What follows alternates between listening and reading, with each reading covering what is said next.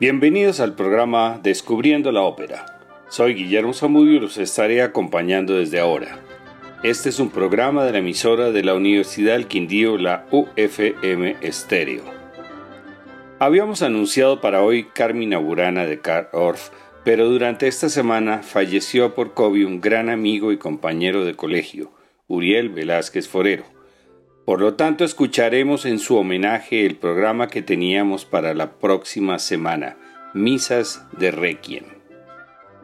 La misa de difuntos es llamada Requiem por la referencia a la primera palabra que se escucha en el introito, Requiem aeternam done Domine, el lux perpetua lucet eis. Dale, Señor, el descanso eterno y que la luz perpetua los ilumine. El requiem es un género antiguo, en su versión medieval estaba reservado al canto gregoriano y solo se integró a la misa en el siglo XIII con Ockeghem, en el XVI con Palestrina y en el XVII con Luis de Victoria.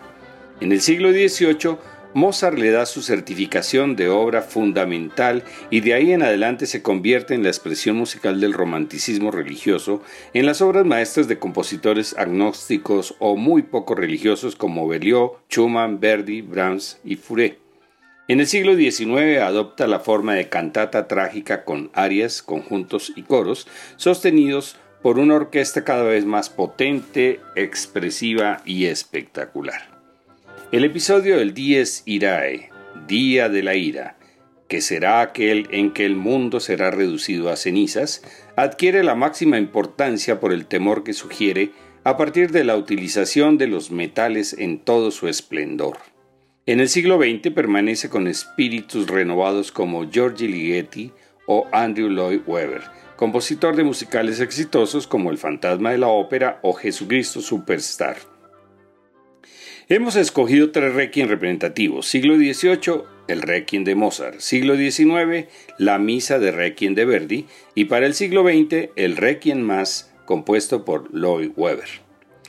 Sobre la composición del requiem de Mozart se han tejido muchos misterios. En febrero de 1791, el conde von Balzac sufrió la muerte de su joven esposa y quiso ofrecerle un doble monumento conmemorativo, que uno de los mejores escultores de Viena erigiera un mausoleo y que Mozart compusiera un requiem, del cual él se reservaría la propiedad absoluta sobre la composición, tal como lo había hecho en otras oportunidades, pues aparecía como compositor musical para sus, amigos y conocidos. Antes de viajar Mozart a Praga para la representación de la Clemenza di Tito, un mensajero desconocido le entregó una carta sin firma con la petición de escribir una misa de requiem. Mozart consultó a su esposa Constance, quien le aconsejó aceptar la generosa oferta económica. Al poco tiempo volvió a aparecer el mensajero con la cantidad acordada y que recibiría otro tanto al terminarla. Debía escribirla siguiendo sus propias ideas y estilos, pero no debía molestarse en averiguar quién la había hecho el encargo. Mozart comienza a componer el requiem con una intensidad tal que le produce un estado de agotamiento físico. Al mismo tiempo adelantaba la flauta mágica y terminaba la clemencia de Tito. Por lo tanto, no tuvo tiempo para dedicarse de lleno al requiem. La muerte lo sorprendió a mitad de la tarea. ¿Y ahora? ¿Quién iba a imitar a Mozart? La viuda no estaba en las mejores condiciones y quería recibir los 100 ducados pendientes. Finalmente convencieron a su alumno, Sussmayer, para terminar la obra, quien había asistido a Mozart y conocía la forma y los motivos de la orquestación. Así el conde von Balzac recibió la obra encomendada. Hasta el episodio Lacrimosa fue escrito totalmente por Mozart y de ahí en adelante fue completado por su alumno a partir de las notas que dejó el maestro. Hoy se considera a Mozart como el compositor de toda la obra y Franz Havett Sussmayer sigue siendo un desconocido. Del Requiem de Mozart escucharemos algunos episodios totalmente compuestos por él, el Requiem del Introito y el Kyrie, de las secuencias Dies Irae, Tuva Mirun, la terrible trompeta sonará y Lacrimosa, día lleno de lágrimas.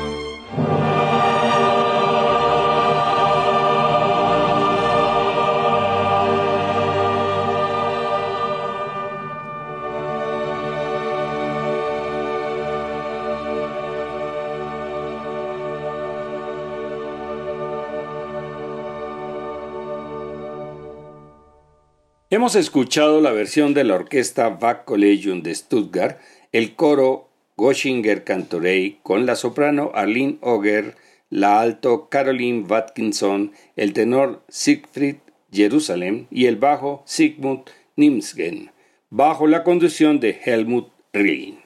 En 1873, Verdi le propuso a su editor escribir una misa de requiem para el primer aniversario de la muerte de Alexandro Manzoni, poeta al cual admiraba. La idea de escribir un requiem que sería al mismo tiempo himno a la humanidad y a la grandeza de la cultura italiana se le había ocurrido a Verdi tras la muerte de Rossini, un fallido proyecto de composición colectiva en honor al maestro que fue abortado por la poca participación de los colegas elegidos para tal empresa.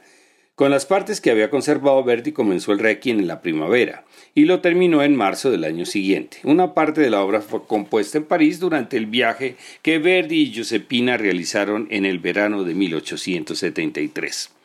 La municipalidad de Milán aceptó con entusiasmo el ofrecimiento que hacía el mayor músico italiano viviente en honor al mayor escritor de la Italia liberada y unificada. No faltaron los obstáculos para la representación. Verdi tuvo que luchar para lograr la participación de sus dos intérpretes femeninas favoritas, pues cobraban honorarios faraónicos después de su presencia en la Aida del Cairo. Luego tuvo que enfrentarse a las autoridades milanesas, tanto civiles como religiosas, los civiles se quejaban del costo de una manifestación artística de carácter no laico que chocaba con la mayoría anticlerical del Consejo y la jerarquía católica se negaba a permitir que en un lugar sagrado se ejecutara un requiem con voces femeninas. Verdi no se dejó intimidar, o su requiem se presentaba en la iglesia de San Marco como estaba planeado, o no habría misa de requiem. El 22 de mayo de 1874, día del aniversario de Manzoni, tuvo lugar en San Marco la primera ejecución del Requiem de Verdi con la dirección del maestro y los cuatro solistas que había elegido. A los tres días se repitió en la escala y luego en la Ópera Comique de París. Continuó luego en una carrera europea y mundial cuyo éxito sorprendió al propio compositor. En el año 2007 se representó la misa de Requiem de Giuseppe Verdi en el Teatro Jorge Eliezer Gaitán de Bogotá, con la Orquesta Filarmónica de Bogotá y el Coro de la Ópera, bajo la conducción del maestro antioqueño Andrés Orozco Estrada. Los solistas, la soprano mexicana Florencia Tinoco, nuestra mezzosoprano Marta Sen, el tenor chileno Rodrigo Orrego y nuestro bajo barítono Valeriano Lanchas. Vamos a escuchar una parte de la obra comenzando con el Dies Irae, que podemos comparar con el que acabamos de escuchar de Mozart. Continuamos con Tuba Mirún, el sonido de la trompeta, Morse Stupevit, muerte y naturaleza quedarán aterradas, Liber Scriptus, se abrirán los libros, Ingemisco, gimo porque me siento culpable y confutatis, arrojados los condenados.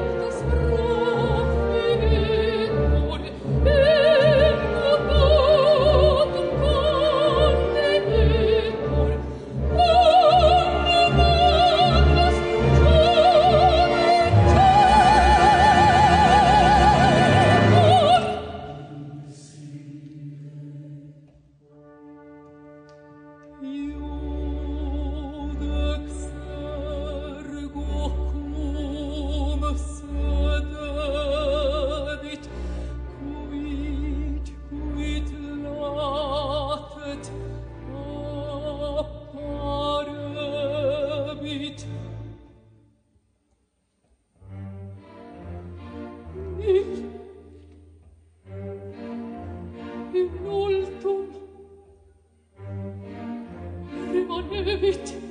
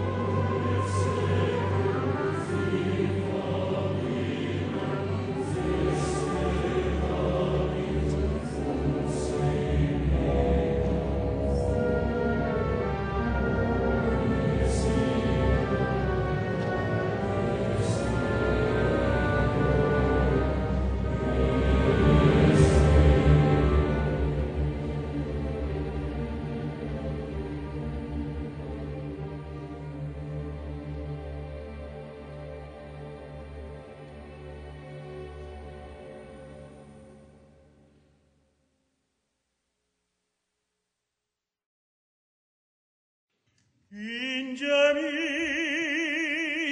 tanquam re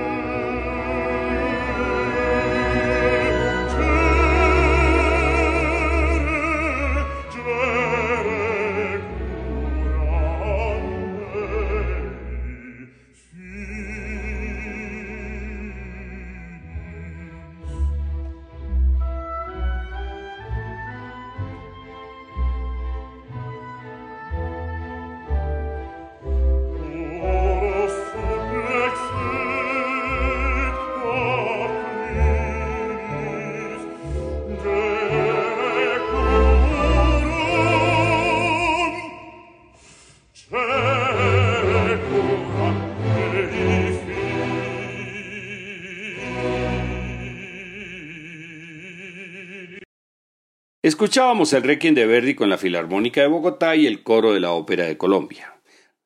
Requiem más para soprano, tenor, voz blanca, orquesta y coro es una misa de Requiem creada por Andrew Lloyd Webber, quien se inspiró en un artículo sobre los niños que se quedaban huérfanos por la guerra. También se lo dedicó a su padre William y la primera representación fue a beneficio de una fundación el 24 de febrero de 1985, ante miles de invitados en la iglesia episcopal de St. Thomas de Nueva York, después se representó en Londres. Fue dirigida por el maestro Lorin Maazel junto a dos grandes solistas, la soprano británica Sarah Wyman y el tenor español Plácido Domingo, con el niño Paul Miles Kingston como voz blanca el coro de la Catedral de Winchester y la Iglesia de San Tomás, así como las orquestas English Chamber y San Lucas. Esta misa ganó el premio Grammy de 1985 como mejor composición contemporánea y el álbum alcanzó el número uno en las listas de ventas de Estados Unidos. Sarah Brightman fue nominada al Grammy como mejor artista clásica. La última pieza que escucharemos, Pie Jesús, es muy conocida y ha sido versionada por numerosas cantantes como Charlotte Church, Jackie Banco, Hayley Westenra y Anna Netrebko, además de la misma Sarah Brightman. Nuevamente podremos comparar las versiones del episodio más conocido de los Requiem, el Dies Irae, recordando las composiciones de Mozart y Verdi escuchadas anteriormente. De este Requiem de Andrew Lloyd completaremos el Dies Irae con Rex Tremende, Rey de la Tremenda Majestad, Osana, expresión con que el pueblo de Jerusalén recibió a Jesús, y Pie Jesu, piadoso Jesús, texto del recordare de la secuencia del Dies Irae.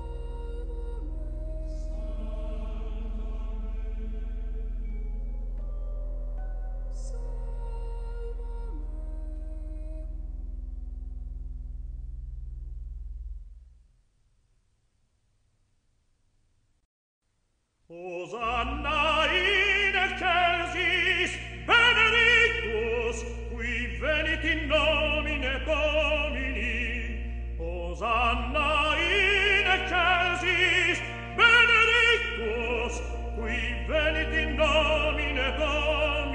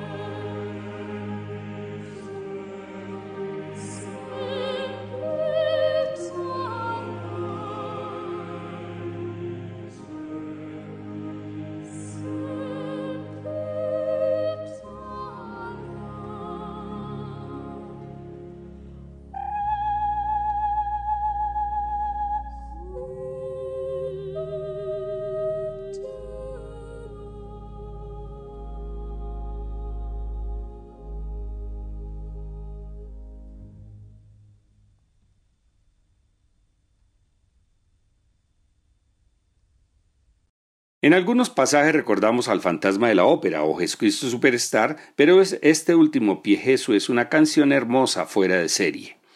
Hemos podido escuchar a tres grandes compositores de diferentes épocas, Mozart, Verdi y Lloyd Webber, cada uno con su rasgo característico, Mozart con su estilo clásico muy cercano a sus misas, el de Verdi parece a veces operístico y el moderno de Lloyd Webber que a ratos suena a musical.